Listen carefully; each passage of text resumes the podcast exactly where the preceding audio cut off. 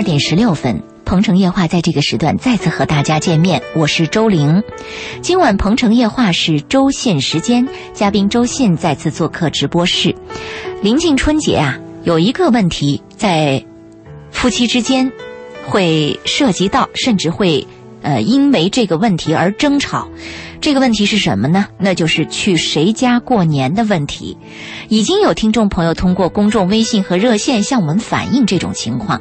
今天晚上我们将针对这一主题跟大家好好聊一聊，去谁家过年的背后又涉及什么真实的内容和其他的问题存在呢？我们将和大家进行探讨啊。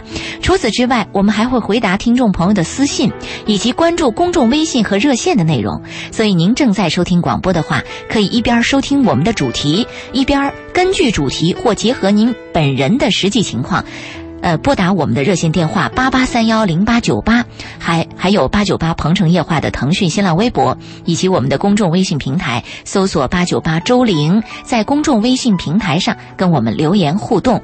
呃，首先请出我们的嘉宾，你好，周信。你好，大家好。嗯，那说到这个去谁家过年，据说是很多夫妻之间经常在争吵的一个问题。呃，有的夫妻做的比较好，今年去你家，明年去我家，轮流着去。呃，但是尤其是那两家离得比较远的这样的夫妻，面临着去谁家过年啊，甚至会每年都因此干一场架。呃，在您看来，这个问题应该怎么去看待它？或者说，这个问题的背后又涉及到什么其他的问题存在吗？这个问题过去比较简单嘛，过去的价值观是是是统一的价值观嘛，就去夫家。对，就嫁鸡随鸡，嫁狗随狗嘛。嗯，那现在就变了嘛，现在是多元价值观。是，只要讲到多元个价值观，讲到个性化的东西，以个人为中心，那世界上有多少个人，那就有多少个中心，没错。有多少个小皇帝，就很难办嘛。嗯，我们过去这种问题好像都没听说过啊。随着时代的发展，社会的发展，好多问题啊，原来存在的问题现在显现出来了。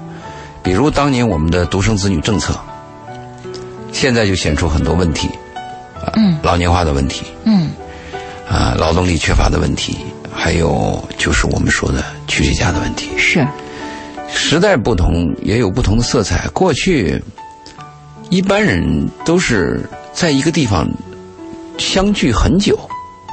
我记得我们原来那个研究所啊，他爸就在这个研究所，嗯他儿子也在这个研究所，是，他爸干一辈子，他 儿子也干了大半辈子。嗯很少听说这种过年回谁家的问题，就迁徙的这个问题。现在迁徙的问题，特别在深圳，在一些北京这些城市啊，很凸显。打工一族的嗯会比较凸显。就是我刚才还说那个独生子女，那过去孩子一大群，你老大回来，老二不回来，老老三又来了，啊，忽略哪个没关系啊，无所谓。你看我们看的那个电影。有个叫过年，过年对，嗯你看那一大家子回来，什么儿子儿媳妇什么的，什么女婿什么乱七八糟，事儿还挺多的哎，一大堆。嗯现在就有这个问题，如果都是独生子女，确实是个问题。真的是，而且你会发现，深圳它就是一个迁徙的城市，候鸟般的城市。无论是打工的也好，还是在这边已经定居了、有着不不菲的收入的、比较好的工作的人也好，他们的老家啊，都是在内地的某个城市。呃，男方女方有的时候，哪怕是在同一个城市，都涉及到说这个大年三十儿去谁家，尤其是大年三十儿这个晚上去谁家过年，都会因此而争吵。这个其实我们希望随着社会的发展呢，我们一些价值观和一些习俗啊，嗯是不是发生一点改变？就是从合理性啊，从实用性角度考虑，是不是发生一些改变？比如，我们孝敬父母，是不是非得给父母买些东西？是不是非得大年三十晚上去见父母？嗯我们孝敬父母的方法有很多嘛，我们可以在我的休假日，我们讲那个兵家必争之地，不要去争嘛。大年的时候都赶着那个热火的，非要回去会闹腾的。我们是不是可以有一个新鲜的地方？哎，也不是过年的时间，是一个正常的时间。哎，什么地方公园也都闲，嗯嗯，这个酒楼呢也都有工作人员。嗯，我带着父母去转一转呀，叙叙旧啊。可是不行，因为中国这个习俗啊，嗯。就是大年三十晚上是非要过年的这一天，而且这里边还牵扯到一个问题，就是有个权利的问题，嗯。就是你们呃谁能回来，谁不回来，是不是谁孝敬，谁不孝敬？嗯，谁家在谁在家说话算话，谁听谁的，谁更看重谁，这些问题都对女存在。方会不会这个时候又出现这样的女性特点？就是你做丈夫的，你如果不回我家，你就是不懂事儿，或者是不爱我。嗯，而且我那时候跟你谈恋爱的时候，你你你都去我家，你现在怎么嫁给你了，变成老婆了，这个就无所谓了。嗯，可能有这个问题。是。啊、也有可能这个在商量去谁家的时候，背后还有丈母娘的作用啊，那当然有公婆的作用啊。啊那公公婆婆可能就挑理儿了，说这个儿媳妇儿去年就是在你们家过的，今年怎么还要去你们家？这成何体统？那么丈母娘可能会说了，我们家就这么一个姑娘，嗯呵啊，都去你们家了，我们老两口大年三十儿孤孤单单的过年，这怎么能行啊？所以你看，就像您说的，独生子女这里边就比较麻烦啊。这放在一块儿过年也不行啊！我记得我曾经有一个朋友，过年的时候，呃因为没有办法达成这个共同的协议，说去谁家过年，干脆把父母和公公婆婆放在一起过年，结果矛盾更加突出。啊，如果能把公公婆婆放在一起的话，好像是一个结构上的调整。嗯既然我们大家要相聚嘛，我在深圳房子也比较大，那干脆是女方的父母，嗯。男方的父母都来，可能还好一些。但是有时候我们会发现啊，一个好心不一定办成好事儿。没错，啊。回来以后，这个人和人之间啊，多少都有一些看法，而且我们人和人的关系啊，一般是比较虚伪的。啊，表面看着很客气，嗯。平常也都嗯嘻嘻哈哈的，其实人就是人近距离的接触啊，是一个很难的事情。没错，那住在一个房子里啦，或者过去呢没说啥，这住在一起发现问题了啊，你对我儿子怎么样了？或者那个时候你对我女儿怎么样了？对对而对过去我就有看法，今天我一看又怎么样了？嗯。反而把一个小的问题闹大了。嗯，或者说，你看你对你妈这种态度，你对我又是另外一种态度啊。这里边可能是一个考验，因为我们夫妻关系还有恋爱的关系，人和人的关系啊，经常有些考验。这些考的考验呢，就是在什么是非面前呀，在利益关头啊，在选择的时候，在意见有分歧的时候，对人是个考验。嗯这个考验是多方多方面的，一方面考验就是我在你心目当中的位置，嗯，还有一个考验就是我们俩的交流和沟通的智慧。但这个里边是说起来容易，其实做起来很难。嗯比如，如果我们俩发生绝对的对立，就是你一定要回你家，那我一定要回我家，啊那是不是有一个硬件的道理我们可以谈？比如说，我爸去年查出了什么病，身体啊特别差。是这个老人嘛，那老人有时候说今天说明天，就是风烛残啊，年呐。就很难讲的。那我是不是就提出来？虽然去年去过我们家，嗯，说好的今年要去看你们家，但是我们家的实际情况对是这样，有意外。如果有意外的话，就希望女方能够理解，是女方就不要咬住这个契约。你说去年去你家，今年就一定要来我家。但有时候你所说的这个契约呀，都很难在这种关键的时候真的达成一种最终的一个好的结果。呃，有的时候你会发现，到这个关口的时候，人们的内心那种自私啊，还有那种真的要一争高下的那种狭隘的心理啊，都跑出来了。呃，夫妻两个因为这个简单的问题而吵得不可开交。其实东方的男女关系契约的概念是非常差的。是的，东方的男女关系有两性关系有买卖关系，男女关系有这个感情用事嗯，啊，就是我为俩为兄弟或者为朋友两肋插刀，没有原则的。是中国人谈生意也是，好的时候什么都可以，有问题的时候全是问题。没错，那个西方他比较注意契约精神，因为契契约精神是很多公司之间，还有陌生人之间，还有一些利益关系之间是很重要的一个概念。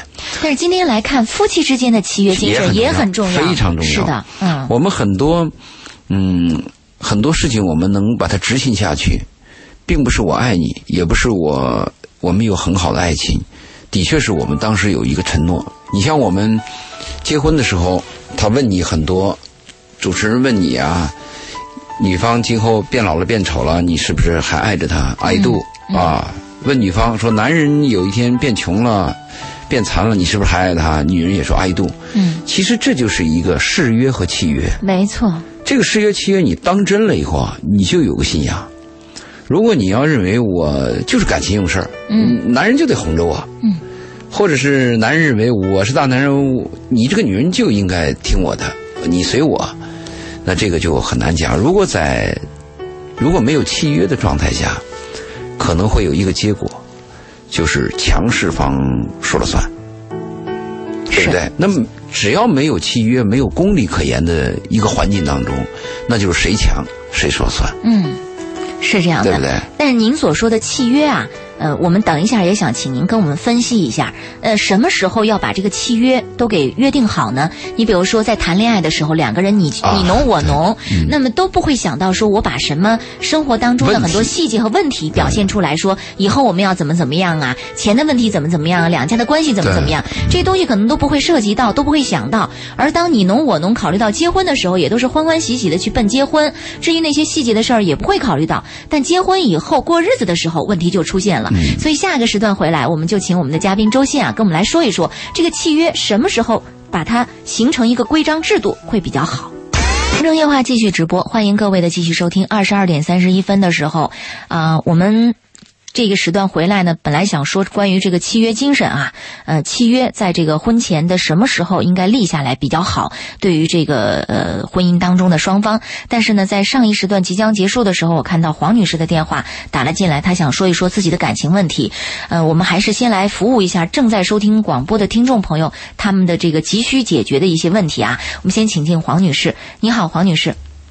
哎，你好，周丽姐好，周庆老师好，你好。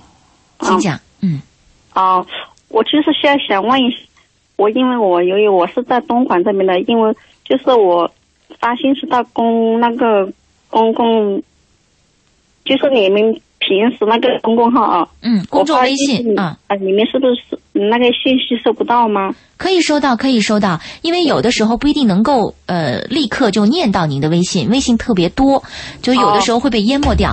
你是直接说您的问题吧，好吗？抓紧时间，嗯嗯，就是这样子的，因为我就是跟我男朋友是相亲的啊，然后也就是有一年多这样子，因为有因为别人都有这样子说，嗯，说一个男人就是说。爱不爱你就要看他舍不舍得为你花钱嘛，就是这样子的。我就是发现他就是一点都舍不得花钱哦，然后去哪里玩什么的，我们本来就是说好的了，有几次都是这样子说说好了，然后说去我们东莞说去深圳什么什么大梅沙呀，什么就是比较远一点好玩的地方啊，什么世界之窗这些。然后本来说好了，然后他又不去了，然后他就找他就找借口说，嗯，我起晚了，然后呢晚上睡得很晚，然后呢我说什么的我就没没有起床，然后说我不去了，有几次都是这样子，还有一次说什么什么买衣服啊，我他买衣服他陪他去，叫我陪他去，然后呢他逛了一个下午。他都不，他都不问我说什么买不买的，因为我，毕竟我们还是男女关系，他，他都不问我。然后呢，我他在在他买衣服的时候，我就我我我也看一下我我们就是女生穿的衣服嘛。然后他居然说你你也要买呀？他就这样子的语气，然后我就很不高兴嘛。就说你看，就说这是什么情况呢？嗯，我想问一下，你男朋友他的经济情况怎么样？是非常贫穷的那种吗？收入很低的那种吗？这个的话，应该也不算很贫穷的样子吧？应该他是搞理发的，应该也有，也有个几千吧。嗯，那他自己对自己呢？比如说，他不舍得给你花钱，他自己是不是也很勤俭节约？他对于自己花钱方面，是不是看的也很紧呢？对他自己的话，好像也也会有一点吧，也也是这样子，也会是这样，也舍不得，反正。但是也不是说舍不得，但是他该花的时候，他还是舍得的。嗯，就是他自己该花的时候，他是舍得的。但对于你，到目前为止一年的时间了，他没有为你买过任何东西，没有为你花过一点钱，甚至你们俩出游，他都能省就省，是这个意思吗？就是说，也不是说一分钱没有舍的，只是说，因为因为我们就是有好几次都是这样子的，因为我就觉得他到底是是舍不得为我花钱，还是说他到底就是本身就是这样子的？嗯，好，我们听听这个，呃，我们嘉宾周信的意见呃。对你刚才问的好，你问了这个男人他对他自己怎么样？嗯，他对他自己也是节约的，或者我们说是吝啬的。嗯啊，有的人就是这个习惯。是，昨天到我们店来吃饭的一个小伙子还谈到这个问题，他说我很想请我爸到你们的店来吃顿饭，嗯，但是呢，我就担心，我我跟我爸说你这个牛肉一百五，我爸就觉得贵，是他我爸就是那个肉就买二十多块钱回家自己一炖就拉倒。是，有些人他的生活习惯、他的观念就形成了，他就是要这样过日子的，嗯这个倒是可以接受。但是有一个问题，黄女士刚才谈到的，我倒有点担心，就这个男人爽约，嗯，说好的对你做不到就做不到吗？他爽约，他答应你了，对他，他总是以他的借口来，因为有好几次都是这样子的。这个爽约里边就有一点小伎俩和小欺骗。嗯，他由于好面子啊，他是不是当时答应你了？后来一想，又又觉得退了。嗯，不好意思不知道该怎么办。所以这可能是个问题，这个问题会会造成你们俩今后生活当中一些问题。我的问题是这样，你现在不是相亲认识的吗？而且也只有一年时间吗？相亲认识是订婚吗？男女关系就肯定一辈子吗？这个是未必的嘛。在你相处的过程当中，有没有其他的人选？就有没有愿意给你花钱的？如果我这辈子天下男人都死绝了，没有人愿意给我花钱，就这个男人还愿意跟我花一点钱，只是达不到我的标准，那我只能跟他了。婚姻是比较出来的嘛，婚姻不是爱情，爱情是没有比较的，我只爱一个人，我疯了。婚姻是可以比较出来，如果婚姻在选择当中发现没有更合适的人，那就是他了。他就是不愿意给你花钱，愿意跟你结婚，那他也是你的男人，是，嗯，是不是这个道理？对，能够理解吗？我说的你懂吗？嗯对，好像就是这样子。因为他就是有一点，就是他每次说话，我感觉他都是有什么东西明明答应好了啊，他反正就会经常这样子找各找各种理由借口来嗯，这来是很说他的这个很麻烦。是，嗯至于你怎么选择他，你对待这个关系，刚才我们给你提了建议。嗯，怎么还有敲门声啊？啊。那咱们先聊到这儿，好吧，黄女士，嗯，先到这儿。哦，就是说，嗯。还有一个问题说，他们说过年去他家里，我就说要不要去，想这样子，啊，今年过年要不要去他家的？问题？当然要去啊。因，为他有催我。对，那你要你要认真，你要认为你跟他可能往下走，你当然要去啊。女人的时光很短呐、去看看又又不等于就是把终身卖了，你去看一看嘛。也许你去了以后，人家父母还把你否定了都有可能呢。也许你去了以后，父母很喜欢你，这个男人不愿意花钱，这男人的爸妈愿意给你花钱，很多事情要要要去了解一下，哦，那好的，好吧，争取时间好了，，嗯，争取时间。好，先到这儿，黄女士。嗯，好。好，黄女士问到了两个问题，你看，总是涉及到在恋爱期间，男人舍不舍得为自己花钱，很重要。很重要啊，很重要。其实从这个角度可以判断出这个男人对这个女人是不是认真，是不是珍惜，是。嗯，是不是爱，对嗯，我们谈过三个标准嘛。第一是男人愿不愿意给你花他的钱，而且你花他的钱他高兴，持续给你花钱。特别是一个男人跟女人上床之后，你还愿意给你花钱，嗯，那这个男人真是有点爱你，对吧？第二个就是这个男人是不是愿意跟你结婚，特别是有财产的男人愿意跟你结婚，嗯这是多大的代价和勇气啊！没错，对吧？第三个就是这个男人他是不是心里有排他性？嗯，只有你一个女人，别的女人我没记忆，我没兴趣，我 我只有你。这三个标准有一个标准存在，我们都可以大概判定，这个男人是爱你的，或者说这个男人对你是有兴趣的。是值得嫁的。啊，不是，不一，定不一定。我们还有其他的对条件，值不值得嫁另外概念啊。这我们个爱不爱你？对，爱不爱你，对你有没兴趣，这我们可以判断的。啊，值不值得嫁就更复杂了，值不值得嫁，比如他的家庭史啊，有没有病因史啊，有没有遗传，他的父母结构怎么样，爸妈关系是否好坏。如果你要嫁给这男人，你是不是要看看他爸是什么样子的？啊，这个男人的家庭情况、经济收入和未来发展，他的个性、他的价值观，哎呦，婚姻太复杂了。哎呀，婚姻如此复杂，但仍然在单身的时候期盼婚姻、渴望婚姻。当然，呃，它仍然值得我们去充满信心的去对待，对或者是仍然对我们每个人都充满着诱惑啊，每个人都渴望踏入婚姻的这个行列当中去哈嗯没有婚姻，我们就可以说你没有家。啊，是啊。经常我们问你成家了没有，讲的就是这个意思。结婚了没有对？嗯，但是成家以后，你看面临的事儿还是挺多的啊。但是我劝年轻人啊，尽管像你说的，成家以后结婚的事很麻烦，尽管结婚面临着很多危险和麻烦，我都建议年轻人要鼓足勇气去尝试婚姻，并且要坚守婚姻，因为婚姻给人带来的力量啊是巨大的。嗯，这一点儿也许只有过经历的人，最后回过头去看看，才会发现，是当真正的年轻人刚踏入婚姻的时候，遇到一些问题的时候，他们是没有体会的。现在年轻人最糟糕的是他拿爱情去衡量婚姻，这个是很糟糕的。是啊，婚姻是一种责任和契约，嗯。它就是一种责任，要有一个家，我要养得起对方，我要忠实对方，我要把孩子养大，我要对得起父母，这里边的，就是所付出的东西是很多的，没错，你要承担的东西是很多的，不是爱情，爱情是你情我愿，是两个人的事儿，婚姻是几代人的事儿，而且婚姻一旦毁了，你这辈子啊灰得很，爱情毁了可以再来。没错，好，所以我们说到婚姻，今天也涉及到一个婚姻当中的问题，那就是过年回谁家过年的问题啊。回谁家过年是夫妻之间争吵的比较厉害的一个啊、其中之一的一个方面吧。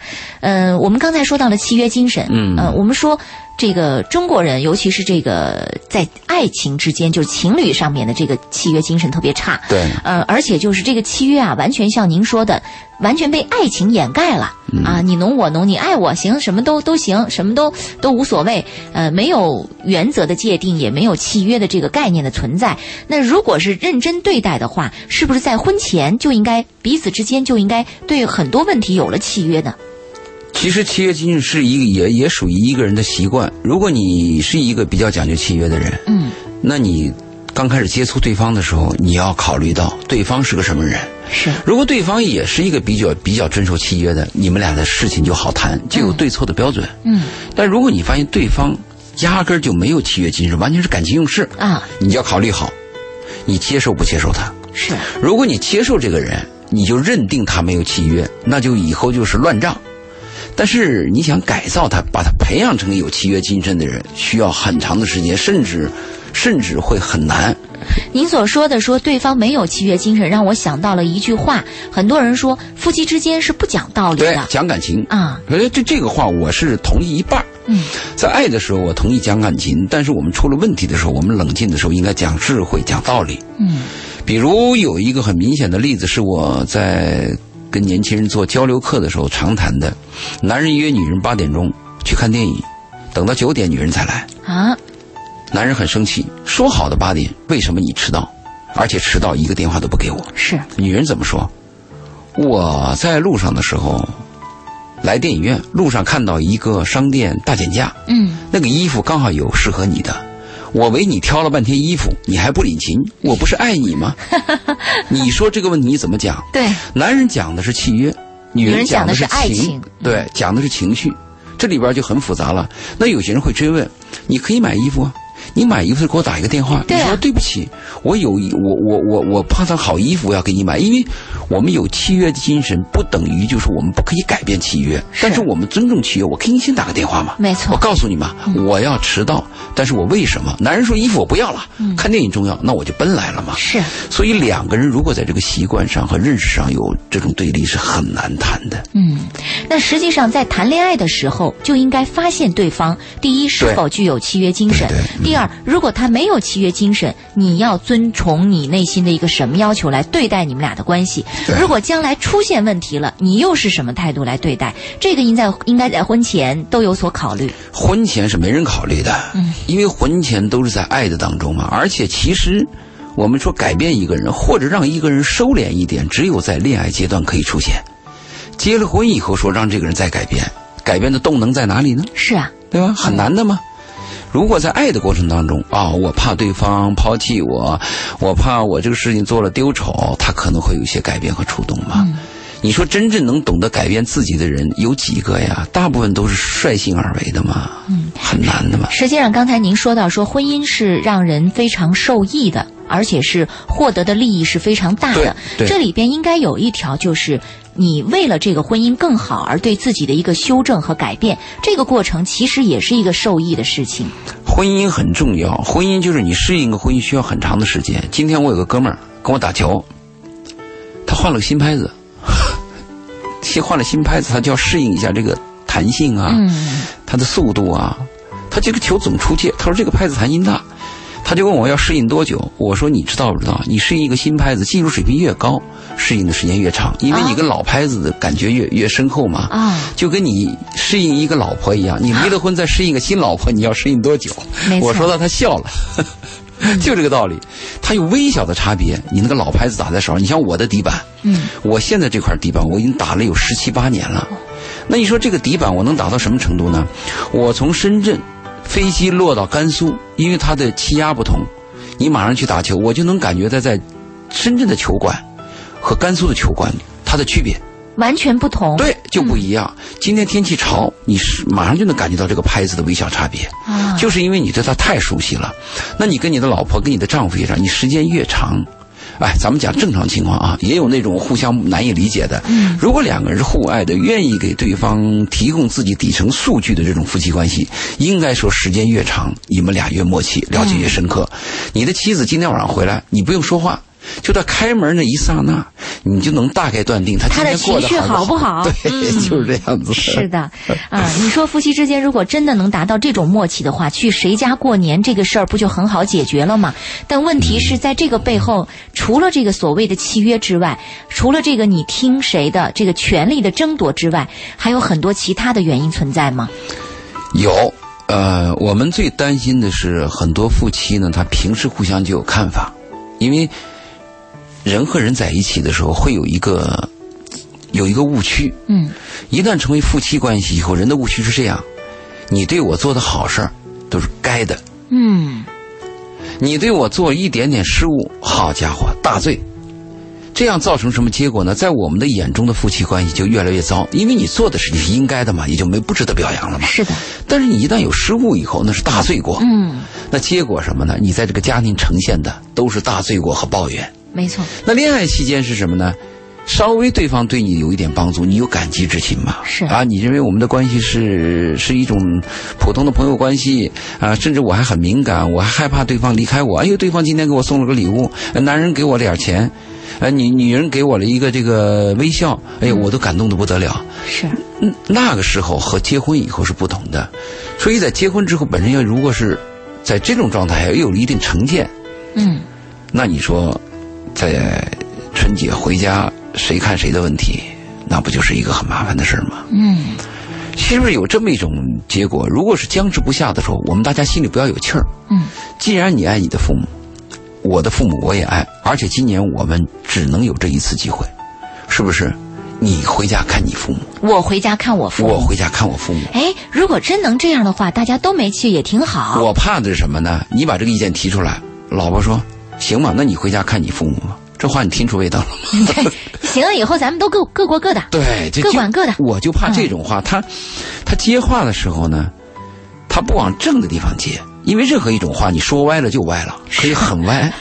你往好了说吧，也有无限的美好。是他就给你往歪了说，嗯你说你怎么办？话赶话，最后就僵持下去，了。因为其实回家看父母，如果我们把它纯粹作为一个技术性结构调整，不要把它做成一个情感呀，或者互尊呐，或者什么你看得起我，看不起我，把这个问题提出去，我们真把它做个技术问题，有很多问题的方法处理。比如一个是你回家，你进家，我回我家；还有一个做法就是，我和你先回你家，然后三十回你家嘛，初二再回我家。回初二回娘家嘛，嗯，是不是？这个问题都是可以解决的嘛。是，嗯，说来这么简单，但是否还存在一种情况，那就是做媳妇儿的跟婆婆关系一向不好，每次要过年说要回婆婆家就开始难受。那么这种情况是不是也会造成回谁家过年的一种僵持？对，如果你心里边儿对一个问题有有这种隐形的恐惧和麻烦和难受，就像我们那个送小孩去医院一样，嗯，孩子一进医院，他就认为要打针。嗯，那在这种情况下的情况，我倒是建议能避就避，找个理由。呃，因为你这个这个人心里一旦有别扭了，特别是情感的问题有别扭了以后啊，你怎么装都很难装得出来。是，就那个笑都是假笑。所以有很多做媳妇儿的说，过年的时间是最难熬的，嗯你要回去跟跟公公婆婆团聚，这个时候又是大过年的，气儿都不能往脸上使，所以这个时候非常的煎熬啊。但是也有一个建议，就是我们做媳妇儿的年轻人嘛，我们是不是理解一下老年人？老年人的孤独和老年人的这种狭隘和固化，就是等你到了那个年龄的时候，你也会存在。你怎么理解呢？嗯，就我我我们不要看到老人那么那么愚昧啊，或者我们觉得他很邋遢，或者甚至很很差劲儿。其实我们老了以后，说那更糟糕呢。没错，对，因为人生就是不断的轮回和重复嘛。嗯，所以我倒是建议，如果你跟婆婆有意见，是否可以把春节作为一个契机，给婆婆安慰一下，甚至你自己委屈一点，你回去看看婆婆，你婆婆一年没见了，我很想你。嗯，呃，你的孙子我带的很好。啊、你的儿子呢？我们关系也很好，哪怕你跟你儿子吵翻天，你回家跟婆婆也这样讲嘛是，因为你是什么呢？有期徒刑嘛，啊不，就几天吗？对，熬得过去嘛。我们害怕是无期的，就跟婆婆住在一起了，那麻烦。没错。回去说两句就走了嘛。啊，如果真真能想到这么开，事儿就好办了。但往往是这个想的时候就开始想得很不愉快。大多数女人做事是情绪化的，嗯缺乏智慧。没错，我们发现那种冷静的、有智慧的、能处理问题的女人真少。少数。对，很少，或者是有那么几个，但是年龄也就比较大了，也经历沧桑，甚至离了婚。嗯可能是这样，就生活教育了她。其实，在这个过程当中也凸显了情商。你想啊，你去跟婆婆见面这个事儿啊，不是说为了婆婆，其实是为了你这个小家的安定对，啊。你其实是在做了一件让你丈夫啊比较开心的事情，对你们的夫妻感情其实是非常重要的啊。对，就这个这个夫妻感情啊，我是这样考虑的：每个人一定要有付出和牺牲。所谓牺牲，最大的牺牲是什么呢？就是委屈自己的情绪。求全，那并不是说我牺牲点钱，或者我多干点活不是这个。最大的牺牲，真是心里那个委屈，嗯，我忍着，忍着。但是忍啊，忍的时间长了以后啊，会有爆发，反弹。是的，你哪里有压迫，哪里有反弹。没错没错那个弹簧压的越越越越紧的话，反弹越重嘛。没错，你先压住，找到一个机会，你慢慢再撒气儿，你总有机会。关键是智慧的女人是能找到那个撒气儿点，是把男人说的一无是处，或者说把男人也治的差不多，你也气儿撒了，男人接受，对，不要顶那个火头，对吧？你你如果智慧女人是这样子的，哎呀，这个难做。难做。这个智慧女人，我觉得很很不容易，因为像您说的，大多数女人是很情绪化的，情绪化情绪爆发来了，就是恨得要死要活；这个情绪好起来了，是爱得要死要活。对，特别对孩子也这样，哎是很糟糕。啊，没有这个理智，没有智慧来对待很多问题，所以最后自己培养的孩子也是跟自己差不多一样情绪的人。对，嗯分寸和适可而止，是我们生活当中最难做到的。嗯这有有有一个著名的美国电影叫《白宫奇缘》，啊，讲的是女女的那个竞选员和总统的恋爱关系。我建议你们去看看。嗯，呃，这个，嗯，贝好像叫贝特宁还是贝宁特，这个女人演的很漂亮，很美。它里边就有一句话，就是世界上最难做到的是适可而止。嗯，就是你把握那个度和分寸。适可而止人和人。相处也是这样的。嗯，是适可而止，这个度的把握确实不容易。那么今天晚上我们在谈到回谁家过年的这个话题和概念的时候，希望我们给大家的这种建议能让大家听得进去。呃，今年回家，您打算是去婆家还是回娘家呢？不管您做什么样的抉择，都希望您在这个背后更多的是考虑夫妻之间的感情，不要受到影响。呃，这个话题我们今天就先聊到这儿啊。同时，我们提醒收音机前的听众朋友，通过热线电话八八三幺零八九八八九八鹏城夜话的腾讯新浪微博，还有公众微信平台搜索八九八周玲，在公众微信平台上跟我们留言互动。呃，今天有很多朋友反映说，蜻蜓 FM 都不能收听，是怎么回事儿。大家可以尝试着其他的链接方式，你比如说，呃，在网上搜索我们的广播电台，看看有没有其他的这个网络可以收听的，不一定完全都是蜻蜓 FM。我们来关注一条条私信，在接下来的时间，也同时等待着您的热线的到来。这里这条私信呢是写给我们的嘉宾周老爷的。他说：“周老爷您好，听您的劝告，我交钱去找专门的婚介所找对象了。一在相亲五个对象，有四个都问我要了电话号码，但都没有再联系我。红娘说对方对我印象蛮好的，我想知道为什么没下文了。作为专家和男性的您，能给我点意见吗？二，我是未婚女性。”请问离异男性是更愿意找离异或丧偶的女性吗？第三，我该如何准确地表达我自己？周老爷能给点意见吗？第四，门当户对婚姻关系里最重要吗？因为我喜欢的异性经济文化条件都比我好，我除了善良朴实，没有其他的优势条件。第五，我很喜欢一位优秀的离异男性，但他说他的家庭。要求他找一位女教师，他只能认我做妹妹。请问我就只能做妹妹了吗？我们就他这个啊，对五个问题一个一个的说啊。我们先说第一个，说在相亲五个对象有四个都问他要了电话号码之后，但是对方都没有再联系他了，就没下文了。红娘说他对方对他的印象都挺好的，但是为什么就没下文了呢？红娘的话。只能听一半，对，只能听一半。它有水分啊，它有一部分程度要和稀泥，嗯，一部分程度它要调节你们，还有一部分程度呢，它就是避免你的自尊心受伤。嗯，如果是男人要了你的电话，他对你有兴趣，他就会主动给你打电话。没错啊，他要你的电话，是不是当时碍于面子？嗯，如果这几个男人都要了你的电话，其中你对某一个男人有兴趣的话，不妨尝试回拨对方一个电话。嗯。就可以主动点对，因因为有时候在一个临界值，其实这个男人对你的有点犹豫，他对你的外貌首先是看不上。嗯，多数男人第一次见了你一面，第二次就消失，百分之九十九是因为外貌的问题，是因为外貌的问题，就是你的第一印象没有吸引到他。对，就性元素代码啊，嗯，他们对这个什么？但如果你发现对方男人是一个有内在的，你认为你的内在也可以跟他沟通，不妨可以适度的。回拨一下的电话啊，但是你要做好自尊心再次受挫的准备，因为也许你电话打过去以后，你会发现对方有一个更圆满的一个借口把你给拒绝了，而且你还发现那里边有谎言和虚伪，你就会更伤心。没错，对吧？嗯，这这个是要注意的。呃，如果一个男人见了你一面以后，很过分的给你打电话。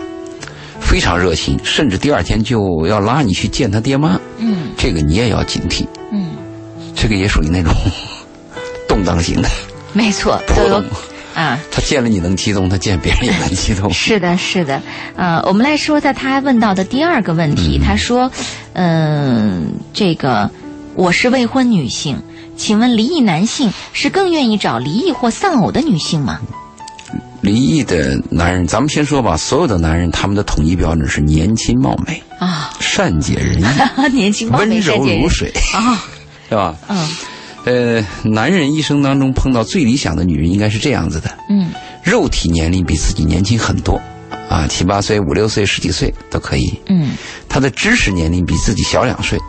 哦，就要可以崇拜自己，可以崇拜而能跟随。如果知识年龄差距太大，男人讲的问题女人不懂，嗯，连个 N R 水平都没有，那也很糟糕。或者是男人的水平，女人的水平高于这个男人，让这个男人喘不过气来，他也不舒服。对，所以男人的这个知识和智慧层面的东西比女人大两岁。哦，但是在感情方面，女人比男人大两三岁，男人喜欢这样的女人。哦，是这样。对，这对男人来讲是一个完美的女人，是一个男人。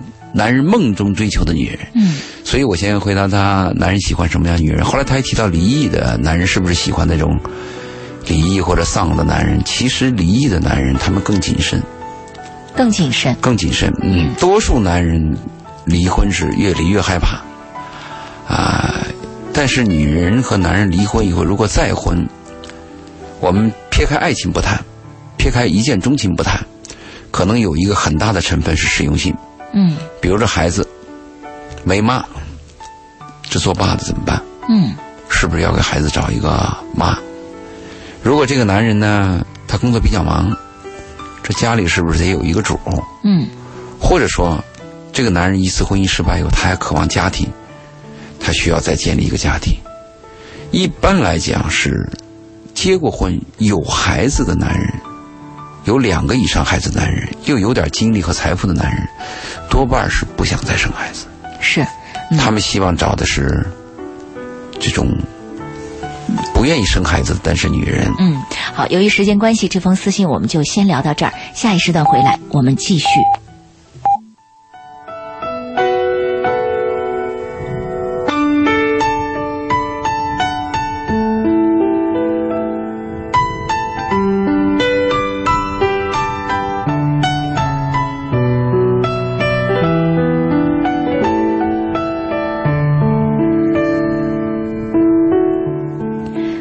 夜话继续直播，我是周玲，二十三点零六分，我们欢迎听众朋友的继续收听。今晚鹏城夜话是周信时间，嘉宾周信周老爷做客直播室。我们在上两个时段啊，谈到了回谁家过年的话题，也跟大家说到了回谁家过年的背后涉及到的种种应该如何去面对和如何去理解。呃，除此之外呢，我们还关注一条呃听众朋友写给周老爷的私信。那我们继续这条私信来为这位朋友做一个啊、回答啊。嗯、我们说到了他在私信当中提到的五个问题，就是关于他到婚介所找对象的问题。嗯呃，我们回答了他的第一个问题。那么涉及到第二个问题的时候，他问这个离异和丧偶的。这个男性是不是更愿意找离异或丧偶的女性？那么您在这方面给他做了一个剖析，就离异男人的心理对什么样的女性会更感兴趣？其实这里边没有什么一个定式，说我非要找什么离异或丧偶的。其实有些未婚的男人都可以接受离过婚的离婚的女人就是你的这个品质，没错，就你这个人的质量如何。我们会发现，你如果是有一个很好的牛皮包，嗯，这个牛皮包只要它是做工精细，材料优良，嗯，这个牛皮的这个手袋皮包，它用旧了都会有人爱。没错，但如果你是一个非常漂亮，嗯、很时髦的一个包，但是你的质地很差，是用人造革呀，或者一些什么化学材料做的，嗯，很快人们就会厌倦它。是所以就跟你这个人的这个质地有很大的关系。没错没错你。说男人喜欢什么？其实男人喜欢的东西是集中的，喜欢女人，就喜欢你这个人本人。嗯女人喜欢男人倒是有些发散。嗯，呃，你在那个婚介所，你看一下女人对男人那个条件，五他花八门嗯，我，他也比较统一。他的统一钱啊对，有没有房子？物质上面有没有车？嗯有没有个小公司？有没有稳定的收入？这是大部分女人在婚介所提出来的要求。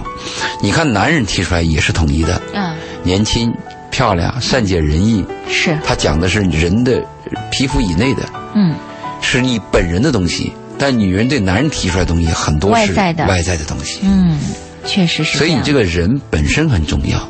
好，他回说到了第三个问题，他说我该如何准确的表达我自己？他这个表达是指的他在异性面前的表达，对对，嗯如何准确的表达你自己，不仅仅是他一个人的问题，还有很多男孩也问到我这个问题。那我的回答就是，诚实的表达，同时要注重对方的感受。您说到的诚实是不是也有度？因为有的女生在诚实的时候说到我谈过十个恋爱，对对对啊，我接触过二十个男人，也有问题那就把男人给吓跑了。所以我这个诚实是不是要度呢所？以我第一句话是不诚实表达嘛，第二句我就谈到注意对方的感受，啊，对不对？第三就是要有礼貌嘛。你这样会，第一基础是要诚实，嗯呃，第二你要感要要对方能不能接受你？你别说我这个男人就是二了吧唧的，我就二了吧唧的。那人你要考虑到人家的面子啊，有没有旁边有没有其他的客人呢、嗯还有个你礼貌嘛？你说我这人就是一身臭汗，我在家就是这样，那我今天见你，然后那你考虑熏不熏人呐？是这个你要考虑到。嗯但是我们的基础是这样，诚实很重要，因为你要跟一个人长期交往的时候啊，狐狸尾巴就是狐狸尾巴。嗯你是狐狸，你就是狐狸嘛；你是萝卜就是萝卜，是白菜就是白菜嘛。是如果这个男人说爱白菜，你是个萝卜，嗯你早点暴露你是萝卜，嗯诚实的告诉他，大家都不耽误时间。不耽误时间。你如果是萝卜，你发现那男人喜欢白菜，你硬装成个白菜，嗯那最后装的你不难受吗？而且你迟早会暴露出你是萝卜，那两两两下都很伤心嘛，何必呢？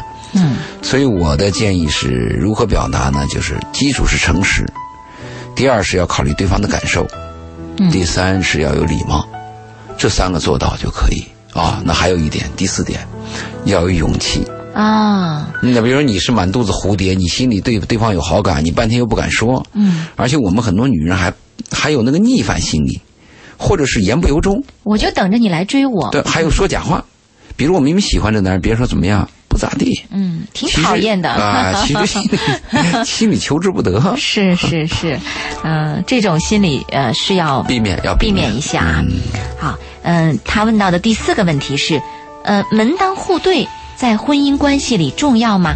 他说：“因为我喜欢的异性经济文化条件都比我好，我除了善良朴实，没有其他的优势条件。”他这里提到的是他喜欢的异性是这样的，对没有提到了异性对他的这个态度，所以他提到了门当户对是不是真的很重要？他的有三个问题，第一个他提到的就是，呃，门当户对；第二提到他希望异性比他高；嗯第三他提到他本人没有其他条件，就是一个善良朴实善良朴实。嗯那我们先说到最后一个，嗯，善良朴实是非常重要的一个一个要素，嗯但是他对男人没有吸引力。啊，尤其是第一次见面的时候，你怎么体现你的善良朴实呢，哪？怕你风情万种，男人喜欢你就是喜欢你了。是，他愿意就是就是宁愿花下死做鬼也风流嘛，这是男人的特色嘛。是的所以你注意，你这个优势，在我们第三者来看和呃社会公共的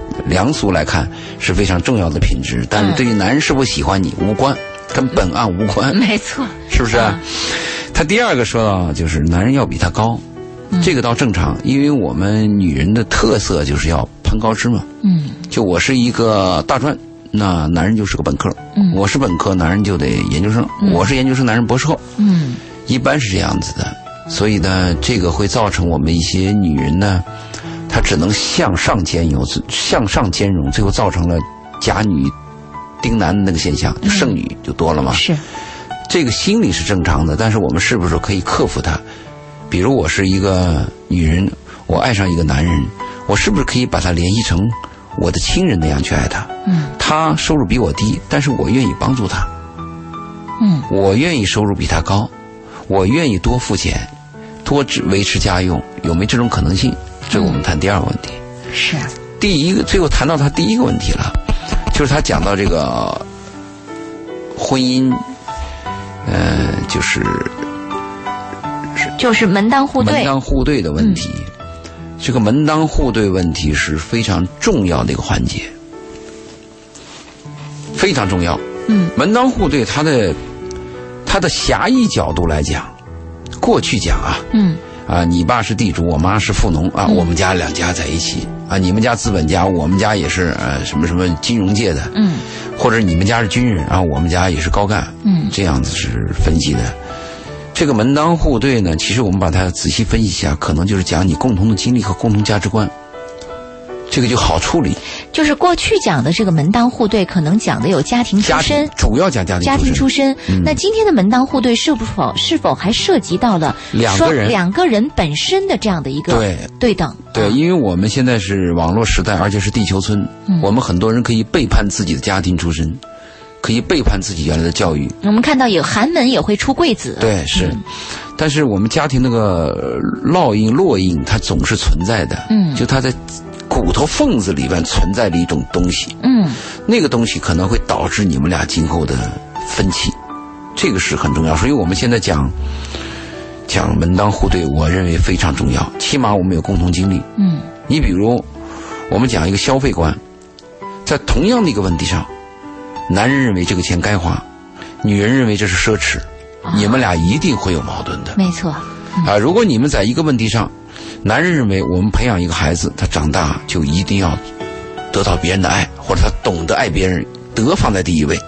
如果女人认为德算老几啊？啊学好数理化，走遍天下都不怕。是，德不重要，嗯他才最重要。我就要让他去学奥数，嗯，你们俩就会有矛盾。没错，所以这个门当户对，我们现在更注重就是你们两个人的价值观是否门当户对。嗯，你们两个人是不是有共同经历？因为你们价值观相同，有共同经历啊，对一个问题的理解就轻松。哎，没错，实际上这个价值观和这个经历相同，恰恰背后投射的就是双方的这个门当户对的问题，就是你的出身背景的问题。嗯，如果你呢出生在一个老师的家庭，一有问题呢就要用数学结构，或者请教哪个导师给你解决。嗯。可是你找了一个偏远山区的人，那个地方农村他就有迷信，嗯，那你老婆一出了事儿呢，就说我要找找神婆，那你们两个人问题不就闹闹开哎了？，这就没法再对话了对啊。价值观和我们说的门当户对很重要。过去我们把门当户对就是有一段有批判的色彩，嗯认为你怎么那么俗啊？你嫌我们家没钱？嗯啊，你家富怎么了？其实这一点就是因为门不当户不对造成的矛盾，哎，对吧？嗯我我如果是没有钱，我是个穷小子，我找到个富家女，我多少会有点自卑。有一天就会出现问题。我前几天还还有一个活生生的例子，在我们这诉苦，一个老一个老军人呢，当年就娶了一个，在一个地主家当长工，嗯，就爱上了地主家的女儿，俩人就私奔了。这这故事在很多的电影、电视里都有反映私。奔我们想象着这私奔以后的生活多么美好。对，也很美好。这个这个私奔了以后，一打仗，这个女孩又回到家里去了。啊这个男人就当将军了。啊，当了将军，他跟别的将军不同，很多将军最后都把老婆休了，不是找到城里的吗嗯？他不是，他就回到村里边，一定要找那个当年的那个地主的女儿，那都老了，嗯，找回来当自己老婆。这现在快退休了啊，老婆现在不是年龄大了，还是怎么更年期啊？就把过去那档事儿老拿出来说。嗯，说你瞧你，你别看你现在是将军，你以前就是个长工在我们家，对对对对，就把这个拿出那来说那。那个可那个什么了，可低三下四了什么之类的。说一次，老头人说多了，老头人最后老头儿独自走了，嗯，怎么说都回不来了，也可能更年期了，就一个人去住了。嗯，就这个问题是不是门不当户不对造成的，也存在。哎，所以你看很多电影电视里描写的桥段，说什么富家千金爱上穷小子啊，什么这个富家这个嗯男孩像王子一样的爱上灰姑娘，我们都在想这个背后。真的门不当户不对，最后真的有好结果吗？过日子，那个爱情是肯定有的，因为嗯爱情可以冲破一切。别说门不当户不对，年龄不对都可以，性别性别不对可以，都可以啊。这个包括这个是这个是不是是同样的生物都可能，都金刚可以，是吧？对，这都可以，都可以。啊、但是婚姻不是这样子的嘛。嗯如果你像我们看那个《泰坦尼克号》，嗯，那个穷小子、穷画家，如果真要是富家女最后和他生活在一起，我们觉得啊，能能走多久？会怎么样？是，但是他们没有走到最后，他们就在最后那个戛然而止，这是所有爱情故事的最精彩的一笔，因为他写不下去了，不是男人死了，就是女人得败血病了。一般爱情的故事都是这么个结果。包括《梁祝》也是化成蝶了，是 是吧？是最后才成为传奇对，罗。密欧朱丽叶方双双服毒，对，必须得有这样的结果。，过日啊子过到最后都是那个凄凄惨惨的。对，没错。好，我们来看他问到的第五个问题哈。他说：“呃，我很喜欢一位优秀的离异男性，但他说他的家庭要求他要找一位女教师，他只能认我做妹妹。请问我就只能做妹妹了吗？我在想，这是这位男性的借口吗？今天还有很多人必须要听家庭的说我要找什么职业的人吗？啊，这个就很可笑嘛。嗯他显显然这个这个说法很可笑。我们通过这个男人的说法，首先能判定出这个男人的大概层次吗。嗯，不过如此嘛。是，啊，你说你不爱他，你就不爱他嘛？呃你还把这个事情推到家里边去，这显然是有问题的嘛。但是我要回答你的问题是，你到底愿不愿意跟他做妹妹？这里有个选择的问题。嗯，是，我相信，如果是一个啊、靓丽、魅力十足、青春貌美的女人，不会提出这个问题。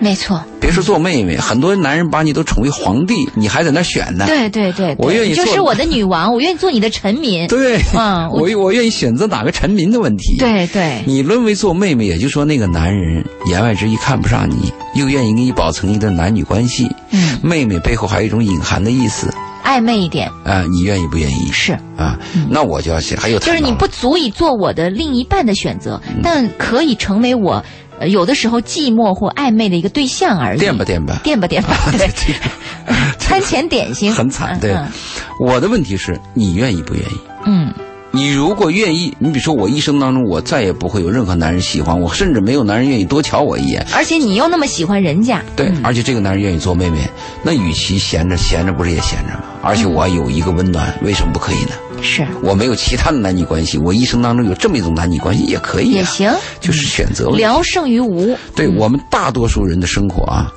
很难主动选择啊。你像有些很成功的、年轻的、优秀的，我下个月到哪度假，我明年在哪买一套房子，我后年和谁结婚，呃，大后年我要怎么怎么样，我们做不到，我们连门儿都没有，我们只能去想。我们大部分人的生活是被动选择的。嗯啊，今天给了我这个活儿，你干不干？是，你不干就没钱。嗯啊，那个男人提出来，我看不上你当老婆，当妹妹干不干？啊，你，你自己想吧。你会发现我们的自身的条件就是这样现实的生活它就是这样。那我们只能被动选择的时候，那你也只能去接受这种被动选择的结果。对，如果你要有骨气，你说我就不为你这半斗米折腰，嗯。我就那你就喝西北风。就是这个是我跟你说，这个生活是很残酷的，嗯。就是你自己有没这个能力，哎。你强者天下，是，你就好办；弱者就得依附于强者。嗯，如果是弱者我要反抗，那你带来就是损失嘛，这是个利害关系，对对，没有一点美好的感觉。你会看到看到我们写私信的这位善良朴实的姑娘的背后啊，嗯，她还是那种其实心思思想挺单纯的一个姑娘她。不但单纯，她没有男人经历，而且她长相一定差，嗯而且随着年龄增大就会被淘汰。其实这个动物的选择，就它是个自然淘汰。物竞天择，物竞天择，没有办法。你说男人优秀，男人优秀就有很多女人跟随；没错，女人靓丽，风情万种，就有很多男人去愿意摘花。是有些，呃，家长调侃说：“这儿子不能再多生了，这再过上这个二十年以后，这都都是光棍了。这个男孩比女孩多很多。你甭担心，你儿子只要优秀的，在任何年代，足可以吸引各种女人。照样是很多男人，他就是一个强者。嗯你你你这你这不用考虑的，所以你关键是你自己站在社会哪个层面，你的命运是什么样，老天给你安排的什么德行，嗯，什么命，像您这么说，那有一些收入又低。学历程度也很一般，然后自己的相貌也很普通的人，那么他们这些人是否就再也没有改变自己，或者说是呃有一些什么命运转机的机会了呢？他们只能向向下去寻求另一半的这样的一种可能了呢？只有这种可能。所以我们为什么他那个佛家讲修来生啊？嗯他给人带来希望。就我这辈子不行，我修下辈子嘛，嗯我好好努力嘛，我这辈子好好做人嘛，我下辈子怎么怎么样嘛。所以他有时候佛家讲的也是有道理，他给人一个希望和启迪。其实大部分的人的生活，我不知道用这个词儿可靠合适不合适，就是苟延残喘。嗯就我们很多人的生活，当你老去，当你死去的时候啊，你窝在一个犄角旮旯，嗯那些所有的痛苦，只有你自己默默的隐含。嗯，无论你这一生是不是还真的曾经风光过，或者曾经经历过什么让人觉得好像要仰视的什么经历，呃到那一天的时候，你都会发现一切对，一切 就烟消云散了啊伴随！孤独。确实，我我今天上午去去医院嘛，其实我就为了你做这个节目，我把手术安排到明天了。您我那个要做个手术胃部有那个不典型不典型增生，啊，它的轻度和中度呢还可以，但是一旦到了重度，就是胃癌的前兆，他就要把你五层皮剥掉一层。啊，后来我就问医生，我说我应该怎么办？医生说你就每年来检查。我说检查目的是什么？他说检查的目的呢，就是看他会不会发展到那一天。嗯我说发展到那一天怎么办呢？他发展那一天，我们就要给你剥离。我说那这个东西它能不能自动恢复呢？他说不可逆。啊，我说既然不可逆，我为什么要等到它发展那一天呢？我就早一点剥离它，小恶把它治掉嘛，嗯忍受痛苦也是自己选择的嘛。是所以我做了这个选择嘛。我做这个选择，我我明天的手术吗？对我，所以我为了做你这个节目，改到明天嘛。太感动了，哎祝祝您顺利！我是代表所有的听众，祝您明天手术一切顺利我。希望，而且呢，我在医院听到一段对话。嗯我当时在填表的时候，我背后一个女人在为她爸爸问，她爸爸就呆呆的坐在那儿。嗯她问医生：“那我爸就没救了吗啊，？”医生说是。那你们就见死不救吗？医生一句话都答不上来。啊，你说让他随便吃点啥就吃点，那你的意思是不是我爸就过一天是一天？嗯，这医生都话怎么不敢说话。回答呢？确实，到了晚期就这样子。这没法回答呀。嗯嗯，其实我们的人，你看着我们都很健康，我们的人离开这个世界，有些人我们是看不到的。其实如果我们看到，你发现那个离开你的那个人，包括你的亲人呢，嗯，我们活着人看着他，一点办法都没有。如果你去过那个牛的屠宰场，你就可以看到一群牛拴在那个竹篮子上啊，就眼睁睁看着自己同类被宰杀。嗯其实生命有时候真是就这么残酷和无奈。嗯，面对这种残酷无奈的生命，我觉得如果真的给人一点积极和力量的话，我们要坚强，嗯而且我们要懂得死亡，就是我们把死亡要谈明白，我们就对生就更加珍惜有意义了。嗯但是今天跟徐爱国聊这儿，许爱国说，孔子不谈死。孔子说：“我生还没闹明白，我谈什么死啊 这也是一种态度，哲学呃，对，这也是一种态度。但不管怎么说，呃，我比较赞成的是，我们应该呃对死亡有一个深刻的理解。只是今天的人们。嗯，惧谈死亡，或者说是这个恐惧惧，这个惧有恐惧的惧，还有拒绝的？”拒。对我，我记啊得我有一次吃饭，那时候我岳父岳母在啊，嗯吃饭我看了一个西班牙的电影，获奖电影叫《深海长眠》，嗯他讲人的尊严，讲安乐死。我就在吃饭的时候侃侃而谈，谈这个片子，我对他的好感，对他的编导，谈着谈着就发现就是饭桌上没话了。因为 后来我一抬头，两个老人不合适。哎我我对我就发现不合适了，我发现我错了。嗯，因为对老年人来说，他们的生命是越走越远的。对对对，所以你这个说话的场合呀，人的这个眼色啊，懂事儿啊，很重要。你也有过这样的时候我，经常有啊，缺弦儿。好吧？祝您明天一切顺利。好嗯、我们会去看您。呃，别，千万别，我我是希望这样，我的所有朋友，我就拒绝他们看我。每个人要把自己好的东西奉献给大家，嗯，把麻烦留给自己。每一，我我我奉劝所有男人，要把孤独和痛苦独立承担，要把这个坚强和乐观奉献给别人，乐观，包括财富，跟大家分享好吧？那祝您早日康复样做一个。坚强的人啊！谢谢，嗯，我们为您祈祷早日康复啊谢！谢以最快的速度康复。但愿呃，但愿那个下周的节目您还能顺利来应该可以来做，啊可以的是吧应该？是一个微创的手术是吧？微创哦啊，它激光，啊、嗯，好吧，那我们今晚的节目就到这儿，好，再见。再见。